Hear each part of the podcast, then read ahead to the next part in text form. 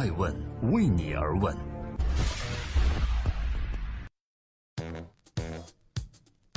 Hello，大家好，我是爱成，欢迎聆听《守候爱问人物》。爱问记录时代人物，探索创新创富。爱问一切为了预见未来，投资未来。二零一八年，艾问将助力和见证中国创新者从华夏大地走向世界舞台。这是我本人和艾文团队在过去四年内不舍昼夜探寻之事，也是未来永不停歇之使命。今天艾问荣特别节目分享二零一八年二月二十八日，也就是今天，我作为唯一受邀的中国领袖代表，为在首尔举办的全球青年领袖论坛做开幕演讲。我的演讲标题是“如何遇见未来”。Ladies and gentlemen, my name is Gloria Ai, the founder of iAsk. I will talk about the future of media and the world is driven by tech, money, and humans. I was born in the orchard at the foot of the Yellow Mountains of China. Technology and finance were not a part of my childhood. There was no internet, there were no ATMs. The idea of global connectivity simply did not exist. I was 17 years old when I first saw a train. But even though technology and finance were not part of my the world, I was desperately curious about the humans. How does telephone, radio, television, bank work? And I imagined the world outside of Yellow Mountain, and I dreamed that one day I can find out humans behind the world. Little did I know the curiosity would have become the beginning of a journey to which I am still devoting myself fully today. Determined to complete my dream, I went on to Beijing, then later Boston to study. Upon graduation from Harvard, I became a New York based anchor woman for China Central Television. I travel around the world interviewing heads of states and celebrities. My interviews were aired through a program called The Leaders. But at the peak it all, China Central Television, and I started a new media company called iAsk. Why? Because with all that asking, one thing became pretty clear. Technology and finance have shaped our society more than any other sectors. What I need to do is to start a new media company with a mission of profiling China's most influential innovators and investors to inspire more youth who want to dream bigger as I did before. But how can I profile them? When I realized the boundaries between tech, money, and humans is treated so differently in Asia and the West. Let's look at the relationship in the West. The wave of innovation that came out of Silicon Valley has become very personality driven. The founders' names represents the companies and the products they build. Think about Steve Jobs means Apple, Mark Zuckerberg means Facebook. Elon Musk means Tesla. It makes sense from a brand perspective that a founder gives a technology a face and a voice that no logo ever could. But what happened, it also reflects a truth that all technology and all investment can ultimately be traced back to the vision of a person or a group of people. But what happened in Asia? There's a famous cliche saying that Asian societies are organized around the collective, and the Western societies are organized around the individual. In China, and simply I believe in Korea and Japan, it's a company usually comes first, and the founder of CEO often takes a very low profile. Now, what is the result? The result is faceless rise of Chinese technology. Recently, international media has started to pay more attention to Chinese innovations but it always seemed to be the companies that go global, not the entrepreneurs. Besides Jack Ma, none of the Chinese visionaries behind the innovation have achieved international recognition at scale. Let's do a test. Most of you have probably heard of Huawei, but how many of you have heard of this guy? His name is Ren Zhengfei. Huawei, the last year's revenue is over $100 billion.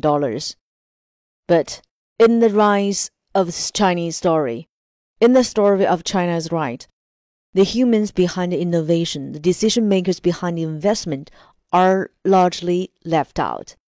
That's why I started iAsk with the mission of profiling the most influential innovators, and investors.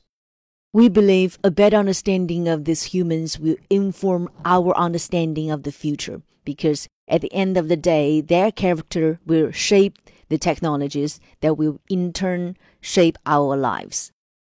In the process, they will also reshape the future of media.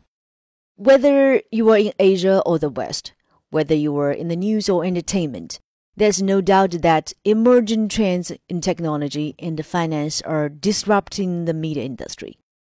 The rise of mass social media and user generated content has left journalists essentially competing with their own audiences for attention and mindshare. Content aggregators such as Facebook, Toutiao use big data to gauge audience preferences and fuel massive recommendation engines that is editors are being replaced by AI. Add to that Twitter bots, fake news, and a distrust in the media. And it can be feel like media are under attack from all sides. At the same time, the boundaries between the tech finance and media are rapidly blurring.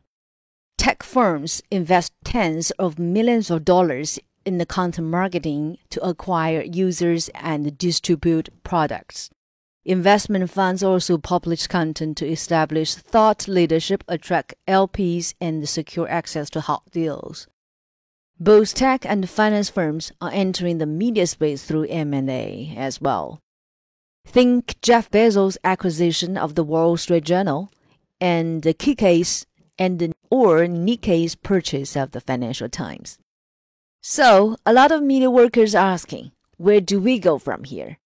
How do we survive as an industry in the face of overwhelming disruption and fierce market competition? As a media entrepreneur, I think about this every day.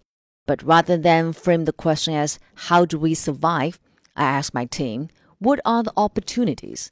What can we do differently? How can we leverage the power of tech and finance the way that tech and finance have leveraged the power of media? Often the best way to conquer our fears is to embrace them. Is it possible that in the future my role as a host will be replaced by a robot? Absolutely. Remember, my name is Gloria Ai, and AI is my family name. But rather than be threatened by that possibility, I want to embrace it I've begun working with some of Chinese top AI and robotic companies to explore the possibility of making a Gloria bot. If machines can learn to imitate my voice, my style, and my thought process, I'm ready to sit there and train the AI as long as it takes. If technology can automate my job out of existence, that's great. I just want to be part of the future. The truth is, Media workers are in an excellent position to embrace our own future. We have access to the greatest innovators, the biggest investors, the widest audience, and the most importantly, we know what the market opportunities are. Think of it this way. Everything weak point in the media industry represents an opportunity to invest. That's why I ask, we begin making small equity investment in the media tech startups we start by identifying what's frustrating in our own business and then fund and support the entrepreneurs that are tackling those problems. For example, we were having troubles managing and monetizing a lot of content we created at iAsk. So we invested in Inc., the world's first blockchain project for copyright and IP transactions. We hated how long it took to process photos from events I would host so we invested in VPhoto, a tech company that uses connected camera and automated retouching, re-editing technology to produce photos that are instantly available in the cloud. Some advertising company would complain about the cost and the complexity how to replace advertisement in movies in TV shows. So we invested MovieBook. It's an advertising technology company will be listed very soon in Hong Kong or growth enterprise market in China. Ladies and gentlemen, I was born in a place and time when technology, finance, and media were very distant things. In future, they will dominate every aspect of our lives. As a media professional, I want to discover and support the human beings who can shape the future. And I want all of you to join me. Together, we can make that future our own.